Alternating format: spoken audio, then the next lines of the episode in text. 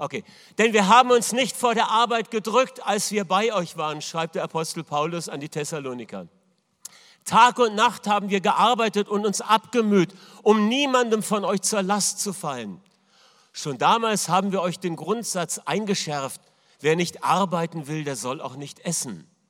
Trotzdem haben wir gehört, dass einige von euch kein geordnetes Leben führen, nicht arbeiten und sich nur herumtreiben. Sie alle fordern wir nachdrücklich auf, einer geregelten Arbeit nachzugehen. Und aus dem ersten Thessalonicher, achtet darauf, ein geregeltes Leben zu führen. Kümmert euch um eure eigenen Angelegenheiten und sorgt selbst für euren Lebensunterhalt, so wie wir es euch schon immer aufgetragen haben. Auf diese Weise lebt ihr nicht auf Kosten anderer und die Menschen außerhalb der Gemeinde werden euch achten. Vater, wir danken dir für dein Wort, das uns nützlich ist zur Lehre, zur Auferbauung, zur Zurechtbringung und zur Inspiration. Wir empfangen es und danken dir, dass du es hineinübersetzt in unser Leben. Amen. Gut, diese Ermahnung des Apostels. Aber wir werden sehen, dass einige tiefe Wahrheiten im Hinblick auf unser Monatsthema drin enthalten, auf die wir auch noch eingehen werden. Unser Monatsthema ist ja unser Glaube und die Arbeit oder das Reich Gottes und die Arbeitswelt, könnte man auch sagen. Und wir erleben ja immer wieder so eine Spannung. Ja? Vielleicht erinnern sich einige noch an diese alte Werbung. Ich habe tatsächlich dann noch ein Foto gefunden. Heute tue ich einmal, was ich will, nichts. Liberté toujours. Ja? Für immer Freiheit, heute und für immer Freiheit. Eine gewisse, ein, gewisses, äh, ein gewisser Ausdruck von Lebenshaltung. Äh, und dann haben wir das andere Extrem, in Japan gibt es mittlerweile einen Fachbegriff für das Phänomen, nämlich Karoshi, äh, wenn ein Mensch sich totarbeitet. Und es gibt mehrere solcher Fälle, dass Menschen, wie diese Dame, sie hatte 159 Überstunden in einem Monat gemacht, sie hat sich buchstäblich totgearbeitet. Ja, äh, ihr könnt es mal googeln, dann werdet ihr viele Zeitungsberichte lesen. Werdet ihr viele Zeitungsberichte lesen. Und es ist einfach geradezu erschütternd. Es ist möglich, sich zu Tode zu arbeiten. Die Folge ist Herzinfarkt äh, oder Gehirnschlag oder sonst etwas. Ganz, ganz schrecklich, was da möglich ist. Und eins ist doch klar. Wir suchen die Balance zwischen den Extremen. Es ist für uns wichtig, ein ausbalanciertes Leben zu führen. Und es gibt einmal die Möglichkeit, dass wir uns zu Tode langweilen. Ja? Däumchen drehen bis zum geht nicht mehr, Zigaretten drehen bis zum geht nicht mehr. Ja? Bore out. Oder du arbeitest dich zu Tode und du lebst im Burnout. Und das sind beides keine tragfähigen Lebensmodelle. Darum Leben ohne Arbeit und Leben und Arbeit als Lebensinhalt, das sind beides keine tragfähigen Lebensmodelle. Da stimmen wir doch sicher alle mit überein, oder? Okay, das sind keine Lebensentwürfe, die sättigen, die Erfüllung bringen. Darum müssen wir schauen, welcher Lebensentwurf, welches Verständnis von Arbeit erfüllt uns. Und wir wissen natürlich, der Lebensentwurf, der Erfüllung bringt, der gründet auf einem biblischen Verständnis von Arbeit. Amen ein biblisches Verständnis von Arbeit. Ja, eine kleine Theologie der Arbeit. Joseph hatte ja letzte Woche Einstieg ins Thema gemacht und auf die Spannung von Arbeitnehmer, Arbeitgeber aufmerksam gemacht und da so ein paar Punkte von Arbeitgeberseite, Erinnerungen an seinen Ausbildungschef, als er noch in der Schreinerlehre war, äh, als Beispiel gebracht. Und heute möchte ich noch mal so etwas Grundlegendes vorwegschicken. Und zwar, wovon reden wir eigentlich, wenn wir von Arbeit sprechen? Wovon reden wir eigentlich? Und wir alle kennen sie doch, diese Sprüche. Arbeit ist das halbe Leben. Zuerst die Arbeit, dann das Vergnügen. Wer nicht arbeitet, soll auch nicht essen. Steht sogar in der Bibel, haben wir gerade festgestellt. Nach getaner Arbeit ist gut ruhen. Die Arbeit läuft uns nicht davon. Arbeit ist das Schönste auf der Welt. Man soll sich was für morgen übrig lassen. Sein ganzes Leben war Arbeit. Das ist die Grabinschrift nicht eines Menschen, sondern eines Pferdes. Arbeit macht frei. Als Schrift über dem Eingang zum Konzentrationslager Auschwitz ist es makaber. Wir sprechen davon, dass wir die Arbeit Arbeit sein lassen. Wir leisten ganze Arbeit. Wir drücken uns vor der Arbeit. Wir geben etwas in Arbeit. Wir scheuen keine Mühe und Arbeit. Manchmal geht sie uns gut von der Hand. Manchmal ertrinken wir in ihr. Und manchmal macht sie uns Freude. Arbeit, Arbeit, Arbeit. Arbeit berührt uns. Unser ganzes Leben ist erfüllt mit Arbeit. Aber was meinen wir eigentlich, wenn wir von Arbeit sprechen? Es gibt ja vielerlei, was damit gemeint sein kann. Einmal eine bewusste schöpferische Tätigkeit. Eine, diese Arbeit macht mir Freude, da entfalte ich mich darin. Oder eine zielgerichtete Tätigkeit. Ich habe mir für morgen diese Arbeit vorgenommen. Oder eine Tätigkeit zum Geldverdienen. Ich suche eine Arbeit. Das heißt, ich suche einen Job, damit ich mir Brötchen kaufen kann. Oder Müsli oder Steak. Etwas, was Anstrengung kostet, nennen wir Arbeit. Mann, du hast mir aber Arbeit und Mühe gemacht mit dem Dreck, den du liegen gelassen hast. Oder ein physikalisches Geschehen. Es gibt da so eine Formel, ich habe die nicht richtig im Kopf, aber es hat was zu tun mit Energie und Weg und das ist dann irgendwie Arbeit. Die Schüler oder die Physiker wissen das noch. Ja, eine Klassenarbeit ist auch eine Arbeit. Wir sagen, morgen schreiben wir eine Arbeit in Mathe. Das war immer toll früher. Ne? Bei Deutsch habe ich mich darauf gefreut, bei Mathe nicht so. Okay, das Ergebnis einer Tätigkeit, ja, der, die Arbeit des Künstlers, das ist seine Arbeit. Ich habe die Arbeiten von Michelangelo bestaunt. Oder schließlich der Ort der Tätigkeit. Ich gehe zur Arbeit, ich komme von der Arbeit. All das ist enthalten in diesem Begriff. Wie vielschichtig ist das denn? Und es ist natürlich wichtig, dass wir uns darauf verständigen, was beschäftigt uns beim Monatsthema. Im Rahmen unseres Monatsthemas beschäftigt uns die alltägliche Lebenssituation. Und das betrifft unsere Rolle als jemand, der Arbeitnehmer ist oder Arbeitgeber ist. Und natürlich beschäftigt uns die Frage, wie wir in diesen Lebensbereichen aus Glauben leben. Denn der Gerechte wird aus Glauben heraus leben. Und das betrifft dann diese Schriftstellen aus Epheser 6 und Kolosser 3, wo Paulus ganz praktische Verhaltensanweisungen gibt. Diese Schriftstellen werden wir nächste Woche ausführlicher betrachten. Heute möchte ich drei Punkte ansprechen, die nochmal ganz grundlegend und wichtig sind. Und zwar erstens, ich möchte sprechen über den Wert von Arbeit, über den wichtigen Wechsel von Arbeit und Ruhepausen und über die Frage, was geschieht, wenn das Reich Gottes unsere persönliche Arbeitswelt durchdringt und wie das geschehen kann. Okay? Klingt das interessant? Danke. Gut, dann schauen wir mal in den biblischen Befund hinein. Im Alten Testament, wir sehen da Folgendes. Arbeit gehört grundlegend zum menschlichen Dasein. Der Mensch ist im Ebenbild Gottes erschaffen und er besitzt die Möglichkeit, aktiv an der Gestaltung der größeren Schöpfung teilzuhaben. Der Arbeitsauftrag im Garten Eden, die Schöpfung verwalten und Gottes Geschenk bewahren. Der Mensch als Gärtner. Und vorangegangen ist ja der Tätigkeit des Menschen die Tätigkeit Gottes. Ja, Gott selbst war tätig als Schöpfer. Sein Wesen als Schöpfer der Himmel und der Erde beinhaltet, dass er aktiv und kreativ ist und dass er immer Neues schafft. In Jesaja heißt es einmal, ihr sollt euch immer freuen über das Neue, das ich erschaffe. Bis in die Zeitalter der Zeitalter hinein ist Gott aktiv, tätig. Er schafft sein Werk. Natürlich geschieht etwas, das, was zuvor genial war, bekommt einen Stich nach dem Sündenfall. Die Arbeit bekommt den Charakter auch einer mit Mühsal verbundenen Notwendigkeit. Im Schweiß deines Angesichtes wirst du dein Feld und den Acker bebauen. Das heißt, Mühsal ist jetzt mit der Tätigkeit der Arbeit verbunden und das menschliche Überleben ist mit einem Acker verbunden, der auch Disteln und Dornen trägt.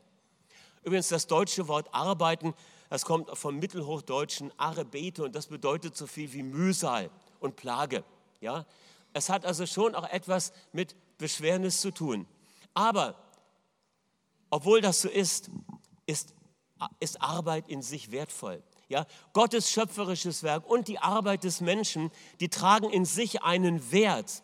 Und das kommt auch darin zum Ausdruck, dass Gott nach seinem Werk ruht und dass er den Menschen gesagt, sie sollen auch äh, am siebten Tag von der Arbeit ruhen. Da kommen wir aber nachher noch drauf. So viel ein, kleiner, ein kleines Schlaglicht ins Alte Testament. Schauen wir ins Neue Testament hinein. Auch hier besitzt Arbeit einen hohen Stellenwert. Ich meine, die Menschwerdung Jesu, er wird Zimmermann. Jesus wurde Zimmermann und damit adelt Gott die handwerkliche Arbeit. Kann man das so sagen? Ich denke schon. Die Menschwerdung Jesu als Zimmermann aus Galiläa unterstreicht die Notwendigkeit und den hohen Wert von Arbeit, auch von praktischer Arbeit. Im Neuen Testament sehen wir aber auch, dass Arbeit und das Produkt von Arbeit, was dann die Stelle Gottes einnimmt oder den Stellenwert Gottes im Leben einnimmt, abgelehnt wird. Das ist dann der Mammon, das ist der Götze. Wenn die Arbeit oder das, was mir die Arbeit bringt, wichtiger wird als das, was allein im Leben zählt, dann ist es eine gefährliche Entwicklung. Und da sagt das Neue Testament ganz klar, ihr könnt nicht Gott dienen und dem Mammon. Das ist ein Spannungsfeld. Ja? Moderner Götzendienst, Mammon um des Mammons willen. Geld ist nicht schlecht, aber Geld, die Liebe zum Geld um des Geldes willen, ist die Wurzel allen Übels. Aber Geld an sich ist nicht übel. Du kannst so viel Gutes damit tun. Gib mir viel Geld und mit der Gnade Gottes werde ich viel Gutes tun. Ja? Und du auch. Die, als Glaubende sind wir berufen, für Gott zu leben und in dieser Welt zu arbeiten. Und das ist ganz unabhängig auch von unserer jeweiligen beruflichen Tätigkeit. Im Neuen Testament gibt es nicht diese Unterscheidung, wie sie im Mittelalter üblich war, zwischen sogenannten geistlichen Berufungen und alltäglichen Arbeiten als höhere und niedere äh, Aktivität. Geistliche Arbeit höherwertig, ja, äh, Acker oder handwerkliche Arbeit niedriger. Das gibt es da nicht. Alltagsarbeit ist ein integraler Bestandteil unseres Lebens, unseres immer geistlichen Lebens als Christ. Und es ist kein Hindernis dafür, grundsätzlich. Okay? Und die Reformation hat das auch stark gemacht dass Arbeit wertvoll ist. Calvin hat mal gesagt, Arbeit ist ein Akt der Anbetung. Und damit wollte er äh, die Alltagsarbeit eben in den, ins rechte Licht rücken gegenüber den mittelalterlichen Vorstellungen. Wenn wir das so sehen, was die Bibel über Arbeit lehrt, das geschieht natürlich auf dem Hintergrund einer Kultur im Mittelmeerraum in der Zeit von 2000 vor Christus bis 100 nach Christus. Und da ist natürlich äh, etwas ganz Bestimmtes präsent. Das war eine Nomaden- und Bauernkultur. Und Arbeit geschah damals im Wesentlichen im Verbund von Familie. Sie war stark mit dem Anrecht auf ein Stück Land verbunden, welches zu bebauen, zu bewahren und zu besiedeln war. Ja, das müssen wir sehen. Deshalb sind viele äh, Gleichnisse, viele Beispiele auch verbunden mit, mit diesen Umweltgeschichten. Unsere heutige Arbeitswelt sieht anders aus. Sie ist sehr anders. Arbeit ist für uns nicht mehr das Umgraben der eigenen Scholle, es sei denn, du bist ein Hobbygärtner und machst das in deiner Freizeit, sondern bezahlte Arbeit ist heute der Job als Mittel zum Broterwerb und Lebensunterhalt. Es ist eine Notwendigkeit. Und dazu kommt natürlich auch die Dynamik der modernen Arbeitswelt, äh, die sich ständig weiterentwickelt. Ja, jetzt spricht man von Arbeit 4.0. Ja, industrielle Revolution war, glaube ich, 2.0 und dann gibt es äh, Technisierung. Jetzt ist Arbeitswelt 4.0 dran. Und wir finden uns in Jobs wieder oder in Arbeiten und manchmal gibt es Menschen, die sogar in mehreren Bereichen zugleich tätig sind und durch die Umstände gezwungen sind, so zu leben. Und sie verrichten dann Tätigkeiten, die ihren Fähigkeiten gar nicht entsprechen.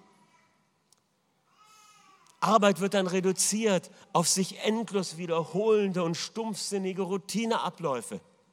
Das lässt Menschen unbefriedigt bleiben. Aber das ist ein, ein Teil der realen, modernen Arbeitswelt. Und so ist der Mensch in, in unserer heutigen Arbeitswelt nicht mehr nur das Subjekt, das etwas gestaltet und schafft, so dieses Idealbild der Tätigkeit, so wie der Künstler, sondern er ist fast das Objekt geworden in diesen äh, technisierten Abläufen. Und das müssen wir einfach auch mit realisieren. Und dennoch, es gibt biblische Prinzipien, die gelten heute auch.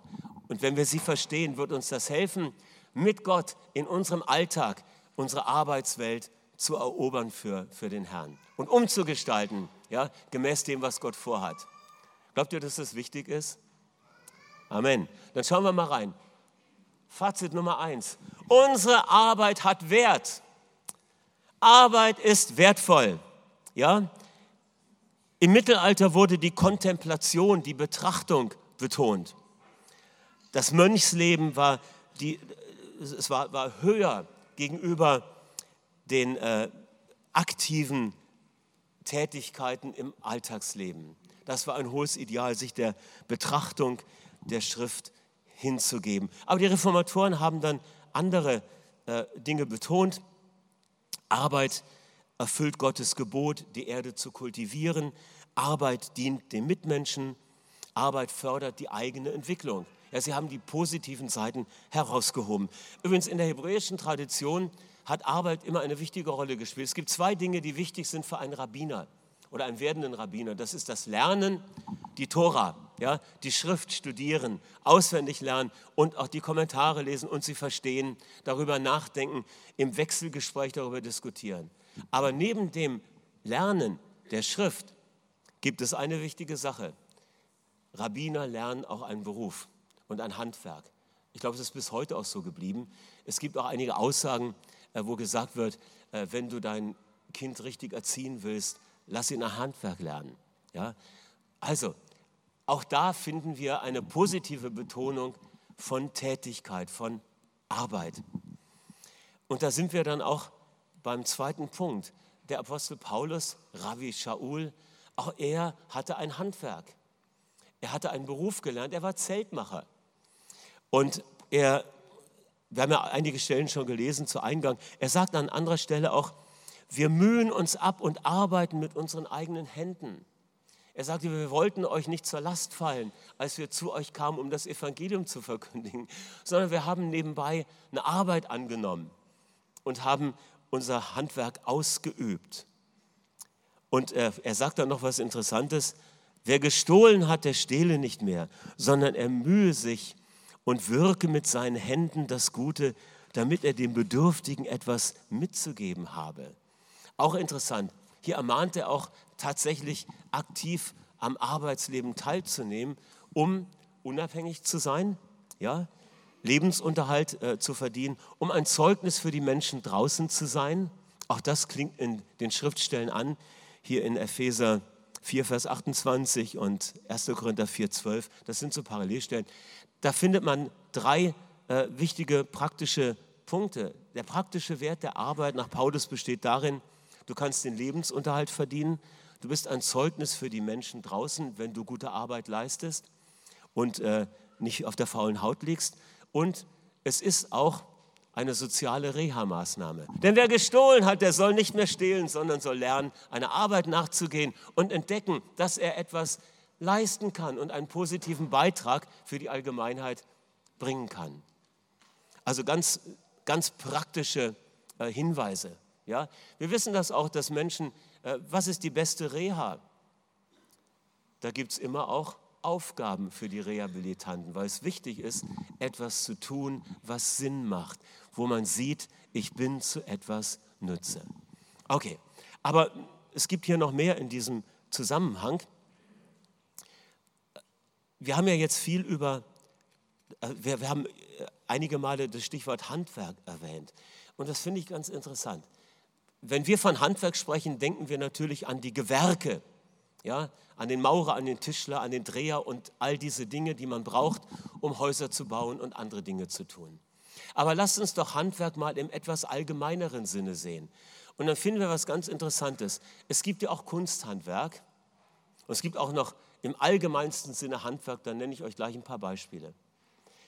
Wer waren denn die ersten Personen, die in besonderer Weise mit dem Heiligen Geist erfüllt wurden für ihre Aufgaben? Das waren Oholiab und Bezaleel. Und das waren die Kunsthandwerker, die an der Stiftshütte mitbauten. Mit anderen Worten, die Salbung Gottes kommt auf die Handwerker. Und das ist in der Bibel der erste Bericht, wo Menschen für eine Aufgabe in besonderer Weise gesalbt werden. Ich finde das genial. Ja, die Salbung kommt auf das Werk der Hände, auf die Hände, die das Werk schaffen. Und in, in einem allgemeinen Sinn gibt es natürlich viele, viele äh, handwerkliche Tätigkeiten. Im allgemeinen Sinn ist alles ein Handwerk, wo wir mit anderem Material tätig sind. Und das möchte ich mal ganz weit fassen. Die Hausfrau ist Handwerkerin im buchstäblichen Sinn. Ja?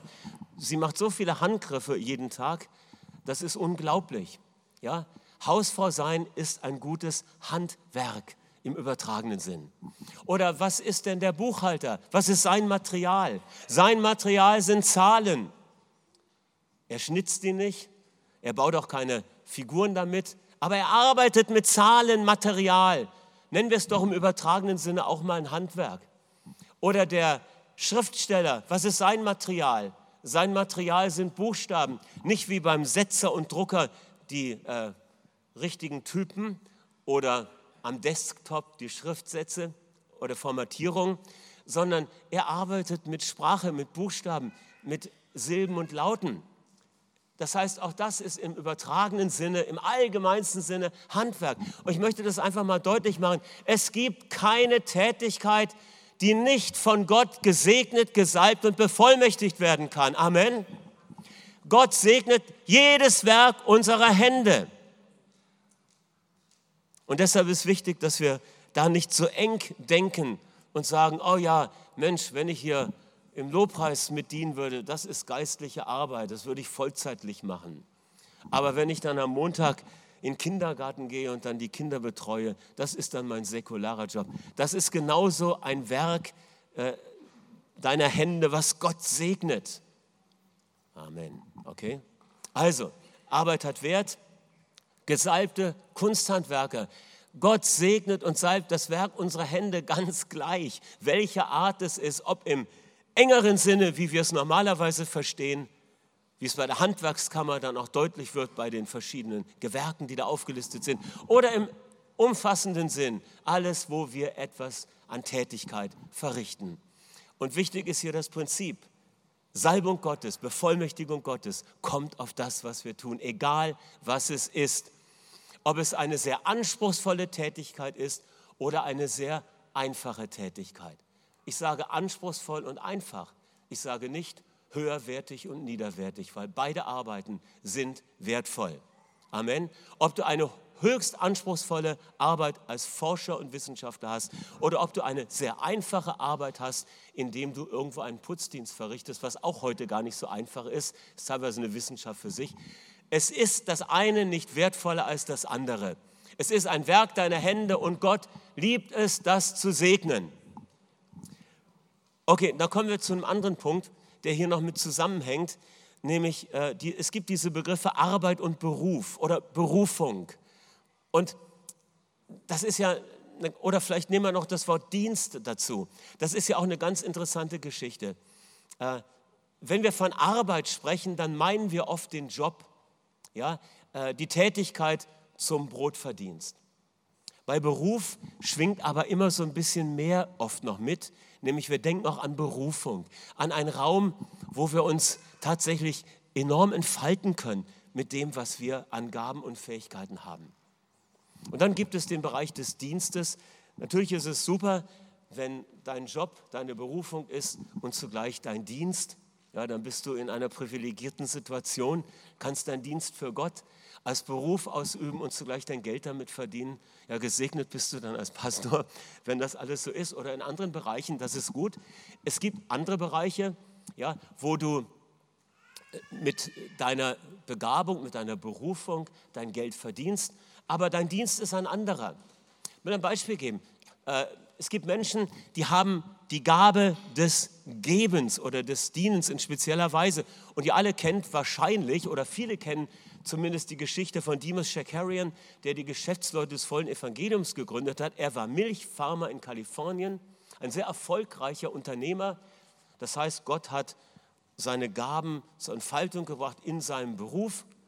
Und das Ergebnis war, er hat einiges an Wohlstand erarbeitet, aber sein Dienst war, dass er mit diesem erarbeiteten Wohlstand Zeltevangelisation von Evangelisten finanzierte. Das war sein Dienst. Er hatte den Dienst des Gebens. Sein Beruf war, Milch zu produzieren und zu verkaufen. Das heißt, die Kühe haben es produziert, er hat es verkauft und vermarktet. Das war sein Job, das war sein Beruf, das war seine Begabung. Er hatte äh, einen Sinn für Business, ja? aber sein Dienst war der Dienst des Gebens. Und da sehen wir drei unterschiedliche Bereiche. Aber wichtig ist, wo immer du drin bist, Gott will mit dir sein. Und natürlich möchte er gerne, dass äh, du in, ein, in eine Aufgabe hineinkommst, wo du die Gaben und Fähigkeiten, die er dir gegeben hat, auch optimal einsetzen kannst. Und das heißt auch, dass deine, dein Beruf nie nur reine Selbstverwirklichung ist, sondern es ist Entfaltung von dem, was Gott geschenkt hat. Und dann kannst du durch deinen Beruf ein Segen für andere sein, ob du jetzt eine Firma leitest oder die Kinder als Hausfrau begleitest. Okay, unsere Arbeit hat Wert. Zweiter Punkt. Unsere Arbeit geschieht im Wechsel, im Wechsel mit Ruhepausen. In 2. Mose 20, Vers 10 und 11 lesen wir, Denke an den Sabbattag, dass du ihn heilig, also separat hältst. Sechs Tage sollst du arbeiten und all deine Arbeit tun, aber am siebten Tag ist Sabbat, du sollst an ihm keinerlei Arbeit tun. Denn in sechs Tagen hat der Herr den Himmel und die Erde gemacht, das Meer und alles, was in ihnen ist, und er ruhte am siebten Tag. Das ist ganz interessant. Gott ruht am siebten Tag, er vollendet sein Werk, das er gemacht hat. Er schaut es an und ist zufrieden und ruht sich aus. Und er sagt dem Menschen nachher, es gibt einen Rhythmus, der für dich gesund ist. Es ist ein Rhythmus, der in meiner Schöpfung taktet. Der Rhythmus ist in der Schöpfung drin. Sechs Tage tätig sein, den siebten Tag ruhen. Sechs Tage tätig sein, den siebten Tag ruhen. Sechs Tage Arbeit, ein Tag Ruhetag. Es hat Länder gegeben, wo man versucht hat, den Ruhetag auf den zehnten Tag zu legen. Ich glaube, es war Kuba mal, ich habe es jetzt vergessen, aber es gab einige Länder, wo man das versucht hat oder auch in China, ich weiß es nicht mehr genau. Und das Ergebnis war, man hat dann festgestellt nach einiger Zeit, dass die Leistungsfähigkeit der Menschen abgenommen hat, weil der Zehn-Tage-Rhythmus nicht die Taktung der Taktung entsprach, wie Gott sie in die Schöpfung hineingelegt hat. Er selbst hat das Metrum vorgegeben, sechs Tage Arbeit, am siebten Tag ruhte er. Und so soll es auch bei uns sein. Das heißt, es ist ein wichtiges Prinzip, damit wir arbeiten und damit unsere Arbeit effektiv bleibt, damit der Bogen, der unser Leben repräsentiert, seine Spannkraft behält, ist es wichtig, dass wir am siebten Tag ruhen und dass der Bogen, dass die Sehne vom Bogen genommen wird, damit er ausspannen kann. Es ist so wichtig. Und ich weiß, dass wir hier alle an uns selber schuldig geworden sind und schuldig werden. Ich weiß es von mir und du weißt es von dir. Aber es ist nie zu spät zu sagen, ich möchte das korrigieren und ich möchte verstehen, das ist nicht irgendein altmodisches Ding mit dem Ruhetag. Es ist etwas, was Gott in die Schöpfung hineingelegt hat als eine Taktung. Sechs Tage sollst du arbeiten, am siebten sollst du ruhen. Und es ist wichtig, dass wir versuchen, unseren Arbeitsalltag dem Prinzip in irgendeiner Weise anzupassen. Wie gesagt, wir sind keine Bauern mehr, die sechs Tage das Feld bestellen und am siebten Tag ausruhen, sondern wir sind in Berufen, wo wir Schichtdienste haben, wo unsere Woche sich manchmal verlagert. Aber dennoch, lasst uns sehen, wie wir das Prinzip der Pause einbringen in unsere jeweilige Lebenssituation. Ja, wir sind auch nicht an den äh, alttestamentlichen Sabbat als Sabbat gebunden. Der Sonntag ist für uns ein, ein guter, ein guter, eine gute Peilung, aber es kann für dich ja auch, wenn du ein Sonntagsarbeiter bist, ein anderer Tag sein. Ja, die Ärzte haben unterschiedliche Rhythmen. Das wissen wir. Es geht nur darum, dass wir das Prinzip ernst nehmen. Unsere Arbeit geschieht im Wechsel mit Ruhepausen. Und dann ein zweites. Ich glaube, wir haben manchmal nicht verstanden, was Ruhepause wirklich bedeutet. Deshalb habe ich hier mal aufgeschrieben, der Unterschied zwischen Zerstreuung und Besinnung.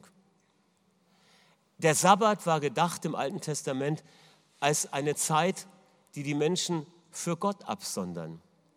Das heißt, es war eine Zeit des zur Ruhe kommens. Es war eine Zeit des Nachsinnens, des zur Ruhe kommens auch in Gottes Gegenwart. Ja? Das heißt nicht, dass du jetzt den ganzen Tag Gottesdienst feiern musst und drei Gottesdienste besuchst. Das ist nicht der Sabbat. Ja? Sondern innerlich mal ausatmen und dann zur Ruhe kommen, die Seele auch mal baumeln lassen, ja, im positiven Sinn. Zerstreuung ist was ganz anderes.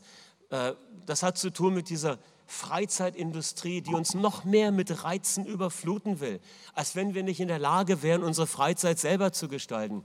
Ich kann das manchmal nicht mehr ab. Da kommst du auf den, äh, auf den Berg oben hin und da haben sie dann einen Spielplatz aufgebaut. Ich meine, ich gönne den Kids das, dass sie da eine Hüpfburg haben, aber um ehrlich zu sein, im Hochgebirge brauchst du keine Hüpfburg. Die Natur selbst ist Spielplatz genug. Ja, ja sei doch mal ehrlich. Und bei uns ist es oft so, wir dröhnen uns voll mit Reizen und denken dadurch, jetzt, ich muss mich mal entspannen und schalte die Kiste ein. Das ist das Verkehrteste. Du wirst dich nicht entspannen, du wirst mehr berieselt, du wirst mehr zerstreut und du bist geräderter, wenn du dann am Montag in die Arbeitswelt gehst. Lasst uns bitte die Besinnung wieder entdecken und die Berieselung abschalten. Wir tun uns sonst nichts Gutes. Okay. Und ein drittes noch. Wisst ihr, das Gute ist, unsere Arbeit geschieht im Kontext des Reiches Gottes. Sie ist nicht außerhalb. Manchmal denken wir, ja, heute ist Gemeindetag, heute ist äh, Musikertreffen, das ist Reich Gottes. Heute gehe ich auf evangelistischen Einsatz, Reich Gottes Zeit. Morgen früh muss ich in die Welt zur Arbeit. Das ist eine falsche Dichotomie, eine falsche Gegenüberstellung. Überall, wo du bist, weißt du, was da ist? Überall, wo du bist, ist das Reich Gottes. Das hat übrigens der Juan sehr eindrücklich äh, gepredigt, als er im Frühjahr hier war. Du repräsentierst das Reich Gottes. Wo immer du hingehst, ist Jesus in dir, der sich entfaltet. Und deshalb geschieht alles, was du in deiner Arbeitswelt tust, im Kontext von Gottes Reich. Wir sind Teil seines Königreiches, wir sind von neuem geboren und wir leben in ihm. Wo du gehst, ist das Reich Gottes, wo du stehst, ist das Reich Gottes. Und das hat jetzt einige äh, Konsequenzen für uns. Arbeit, deine und meine Arbeit und das Wort Gottes. Das Wort Gottes ist ja in unserem Leben mehr als ein Informationsträger, sondern in ihm wohnt eine lebensveränderte Kraft. Ja, das Wort Gottes ist Träger nicht nur von Information, sondern von lebensverändernder Power. Psalm 1, Josua 1, der Mensch, der Tag und Nacht nachsinnt über das Wort Gottes, er wird erfolgreich sein in allen seinen Wegen. Es wird ihm gelingen, was er tut. Das Werk seiner Hände wird fruchtbar sein. Das heißt, der Schlüssel zum Erfolg in allen Lebensbereichen, in allen beruflichen Tätigkeiten, in allen Arbeitsalltagsabläufen ist das Wort Gottes. Warum? Weil wenn du ein Mensch bist, der mit dem Wort Gottes lebt, für den das Wort Gottes ein Dialogpartner ist und der Heilige Geist, dann geschieht etwas. Das Wort Gottes gibt dir Vision für deine Arbeit für deinen Arbeitsplatz, gibt dir Perspektive. Das Wort Gottes gibt dir Weisheit, Weisheit, Durchblick bei den Herausforderungen, die du morgen auf dem Schreibtisch oder in der Werkbank hast. Das Wort Gottes gibt dir Kraft zur Umsetzung. Deshalb ist es so wichtig, in der Arbeitswelt das Wort Gottes hineinzuziehen. Es muss in unserem Leben Raum haben, dann wirst du Vision für deine Arbeit haben, Weisheit für die Tätigkeit und Kraft, es auszuführen. Das Zweite, deine Arbeit und der Heilige Geist. Der Heilige Geist befähigt auch für praktische Aufgaben. Das haben wir ja vorhin gesehen bei dem Bezaleel und den Kunsthandwerkern. Wir haben vorletzte Woche über den Punkt gesprochen, dass es so wichtig ist, einen persönlichen Umgang mit der Person des Geistes im Sinne von Partnerschaft zu kultivieren. Ja, ihr habt diese Formel da mitbekommen, D wie Danke, ja, dann die zwei L und die zwei S lehre mich, leite mich, segne mich, salbe mich. Ja, das sind äh, Worte, die wir ihm sagen können, auch im Hinblick auf unsere Arbeit.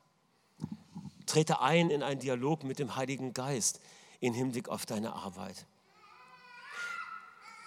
Es heißt von zwei Persönlichkeiten im Alten Testament, die in sehr verantwortungsvoller Funktion standen, dass ein überragender Geist in ihnen war. Es waren Josef und Daniel. Okay? Der Heilige Geist möchte präsent sein mit dir an deinem Arbeitsplatz, damit du weißt, was zu tun ist und damit du das verstehst. Es gibt eine äh, Geschichte, das muss ich vielleicht gerade noch mal erwähnen, die hat äh, wie heißt er nochmal? Bob Fraser mal erzählt. Und zwar ein ehemaliger Sklave, er heißt George Washington Carver. Er war Autodidakt und er war in der Landwirtschaft tätig und er hat äh, sich immer gewundert, was die Erdnusspflanze, was man damit machen kann. Die Erdnusspflanze wurde damals zu seiner Zeit als Unkraut angesehen und man hat das gar nicht weiter beachtet, sondern ausgerissen. Aber ihn interessierte diese Unkrautpflanze, weil er der Überzeugung war, dass es in Gottes Schöpfung irgendwo eine Antwort darauf geben muss, warum die Erdnusspflanze da ist. Und er hat dann 200 Arten entdeckt, wie man die Erdnusspflanze nutzen kann. Und er hat im Grunde dann die ganze Erdnuss, den Erdnussboom in den Südstaaten äh, mit ausgelöst, der das Land damals auch wirtschaftlich nach vorne gebracht hat. Ja, was ist hier passiert? Hier hat jemand, weil er ein Verständnis hatte, Gott, warum gibt es die Erdnuss? Ist er in einen Dialog eingetreten mit Gottes Geist und der hat ihm Ideen geschenkt und Wege gezeigt, wie man die Erdnuss nutzen kann. Ja? Das heißt, da geht eine ganze Menge, wenn wir unsere Arbeit eben auch als Arbeiter in der Landwirtschaft mit Fragen, was ist mit der Pflanze, wenn wir da mit Gott Hand in Hand gehen. Es ist genial, was da passieren kann, findet ihr nicht auch? Aber es braucht das richtige Verständnis. Der Schöpfer hat seine Schöpfung mit Sinn ausgestattet, weil er ist ein rationaler Gott. Alles macht Sinn in dieser Welt. Nicht alles, weil es gibt einen Störfaktor. Aber auch der wird sein Ende finden weil Gott einen sehr sinnvollen Plan hat für die Menschheit. Okay? Und drittens, deine Arbeit und Gebet. Ganz praktisch. Wie, wie ist, ich denke, einige von euch machen das. Wir könnten vielleicht auch ein paar Zeugnisse dazu mal hören in den nächsten, Tagen, in den nächsten Wochen. Wenn du auf den Arbeitsplatz gehst, wie ist es? Ist dann dein Eintritt in die Firma so eine Art Segnungsrallye? Du kommst rein, Oh, ich segne den Pförtner, du bist im Aufzug, ich segne die Leute auf den Etagen, ich komme in meine Abteilung, ich segne den Chef, ich segne meine Mitarbeiter, ich segne die Praktikanten. Ein guter Tag, ein Tag, den Gott gemacht hat. Will mich freuen und fröhlich sein, in seiner Weisheit arbeiten. Das ist doch ein guter Start für den Arbeitsalltag, oder? Was ich meine ist, bete für deinen Arbeitsplatz. Bete für den Bereich, in dem du tätig bist und für die Menschen, die dort arbeiten. Wenn deine Firma in der Gefahr der Rezession steht, dann mach sie zum Fürsprecher, dass Aufträge reinkommen. Wenn es Konkurrenzsituationen gibt, bete dafür, dass Gott das wendet zu Joint Ventures. Ja, fang an, die Firmenpolitik durch dein Gebet zu beeinflussen. Bete, bete, bete und verändere deine Arbeitswelt. Vielleicht magst du eine Gebetsgruppe bilden mit einigen anderen Kollegen und Kolleginnen, von denen du weißt, die gehen auch ab und zu mal ins Jesushaus oder in eine andere Gemeinde. Ja? Verbindet euch im Gebet. Einmal kurz in der Kaffeepause ein Segnungsgebet. Ja? Drei, vier Minuten, aber in Einheit. Das bewirkt Veränderung der Umstände. Starte eine Gebetsrevolution zur Veränderung des Status quo an deinem Arbeitsplatz. Okay, jetzt kommen wir zum Schluss, weil es ist wichtig, dass wir das wahrnehmen als etwas, was wir auch heute abrufen wollen aus Gottes Hand. Der Gnadenbonus und deine Arbeitswelt. Was meine ich damit?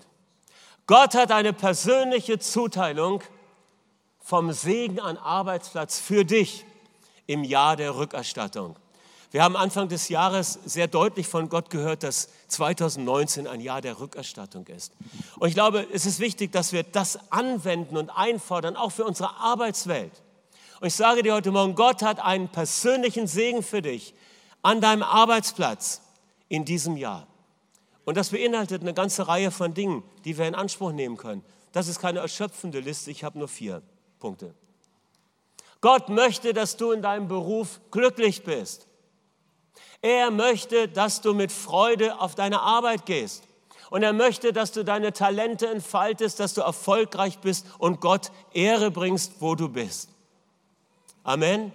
Das möchte er. Und wenn das nicht deine Lebenssituation ist, dann beten wir gleich, dass sich das verändert.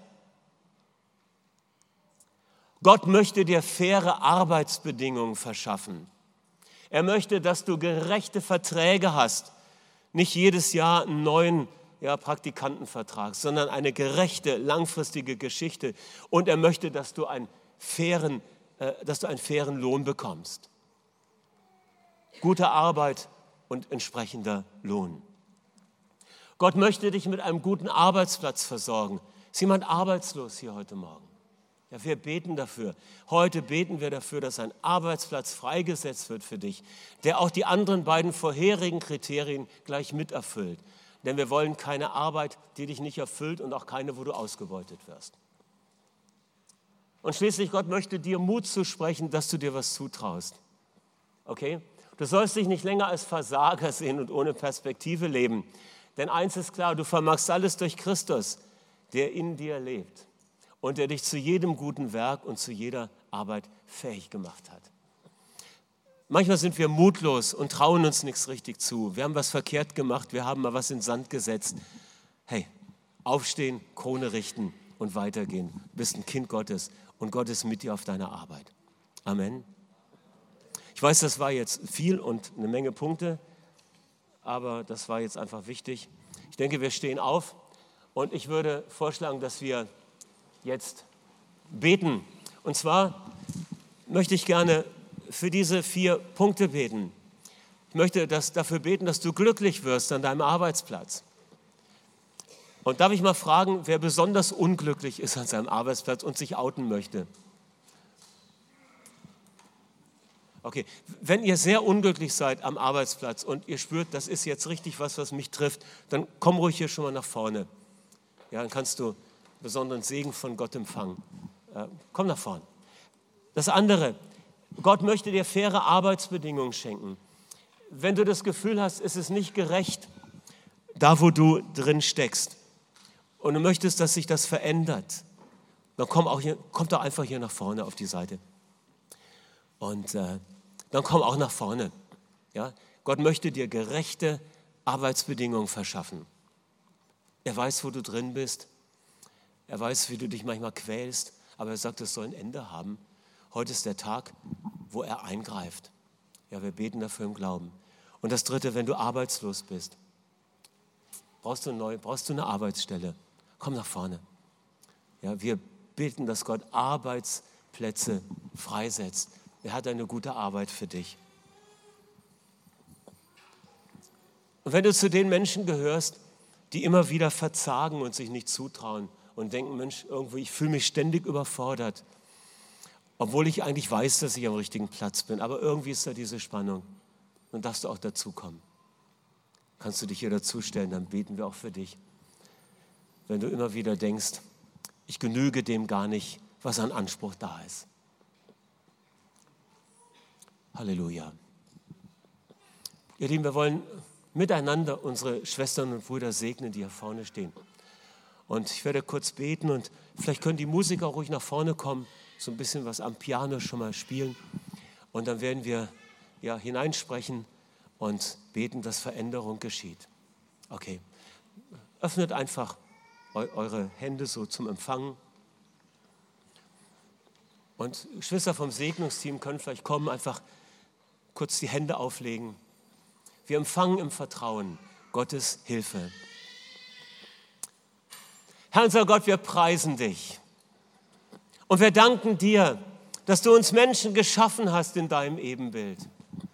Du hast uns geschaffen als Menschen, die aktiv sein können, mit den gleichen Fähigkeiten, wie du selber sie hast, mit Gaben und Talenten, mit Gestaltungsfähigkeit und Kreativität.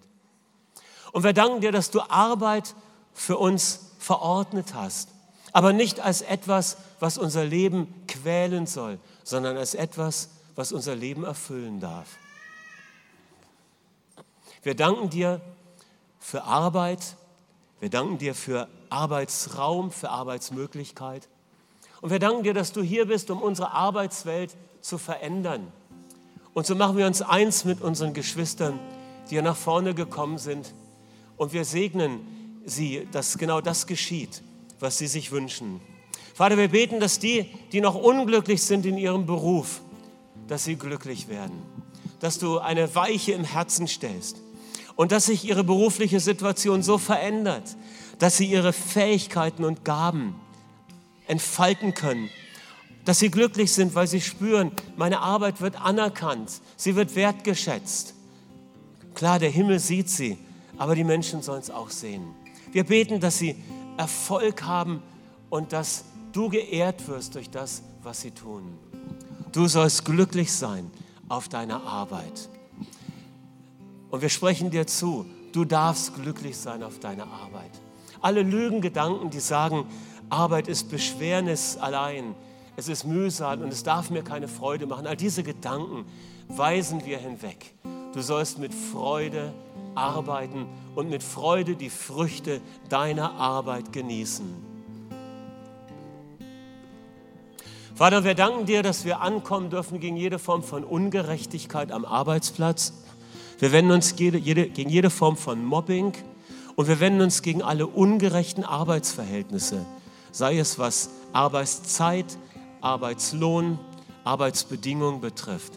Und wir beten, dass du das richtest und dass du hineinkommst in diese Umstände und dass es korrigiert wird, dass Verantwortliche in den Firmen sehen, was geändert werden muss, dass auch unsere Geschwister Mut haben, ihre ja, Ansprüche mutig anzusprechen und auszusprechen.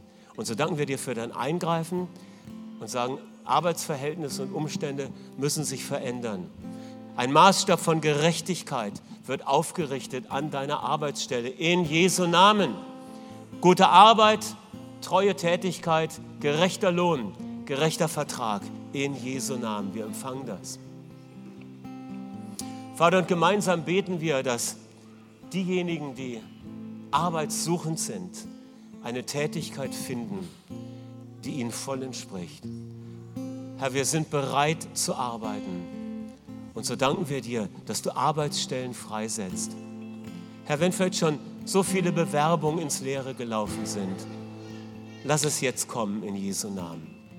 Lass eine alte Bewerbung reaktiviert werden, dass der Personalchef sie herauszieht aus dem Aktenordner.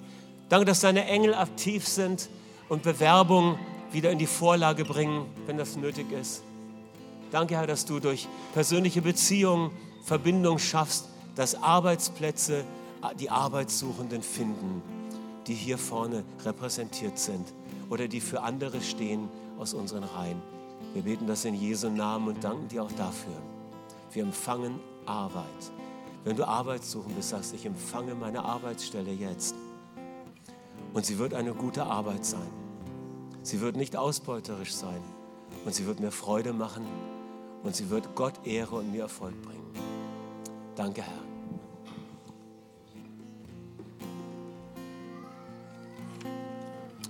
Und schließlich danken wir dir, dass du der Gott bist, der ermutigt.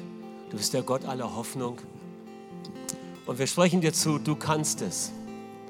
Du bist in der Lage. Du bist fähig. Du bist nicht unfähig, sondern du kannst, weil Christus lebt in dir. Du bist fähig, die Arbeit auszuführen, in die du hineingestellt worden bist. Trau dir was zu, weil Gott traut es dir zu. Ja, Amen, unbedingt. Wir danken dir, Vater im Himmel, und preisen dich für deine Gnade und Güte. Wir empfangen es. Amen.